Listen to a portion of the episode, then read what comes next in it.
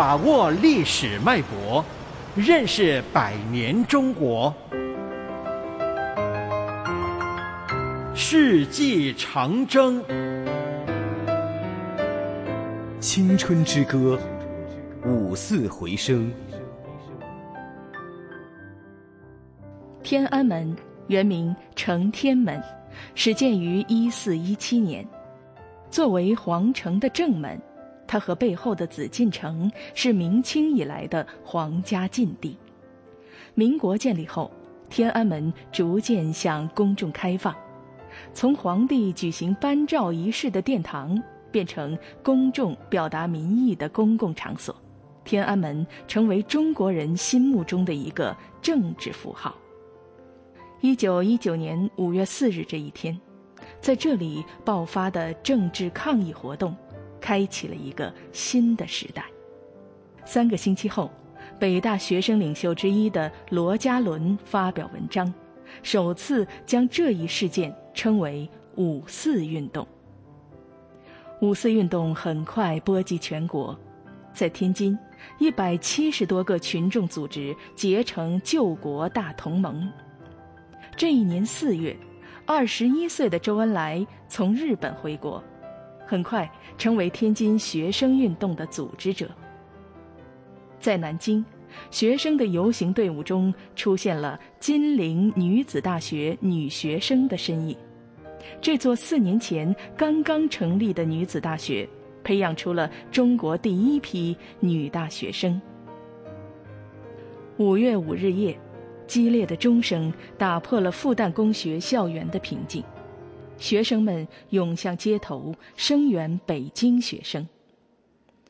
六月三日，当数千名北京示威学生被军警监禁的消息传来，激起整个上海的愤怒。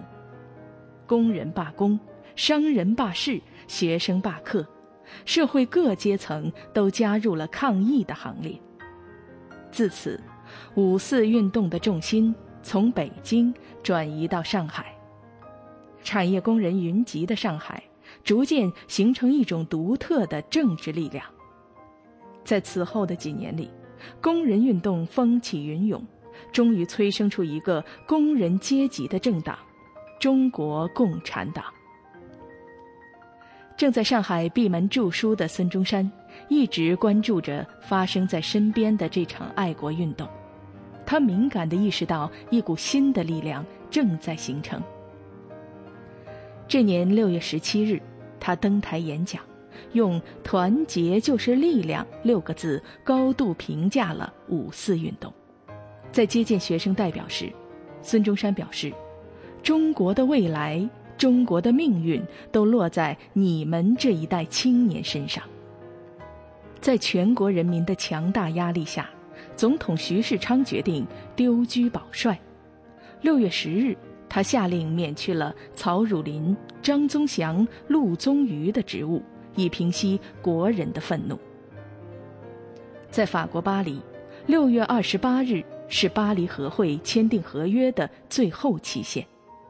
年轻的中国外交官顾维钧等人顺应民意，拒绝出席签字仪式。以此表达中国的愤怒。多年后，顾维钧对那一天早晨仍然记忆犹新。汽车缓缓地行驶在黎明的晨曦中，我觉得一切都是那样暗淡。那天色，那树影，那沉寂的街道，我想，这一天必将被视为一个悲惨的日子，留存于中国历史上。这一举动开创了中国近代外交史上敢于斗争的先例。北大红楼是通向广场的起点，它见证了那一段激情的岁月。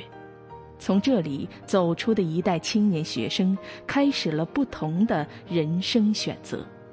罗家伦、康白晴等五人相约赴美留学，人们戏称他们是“五大臣出洋”。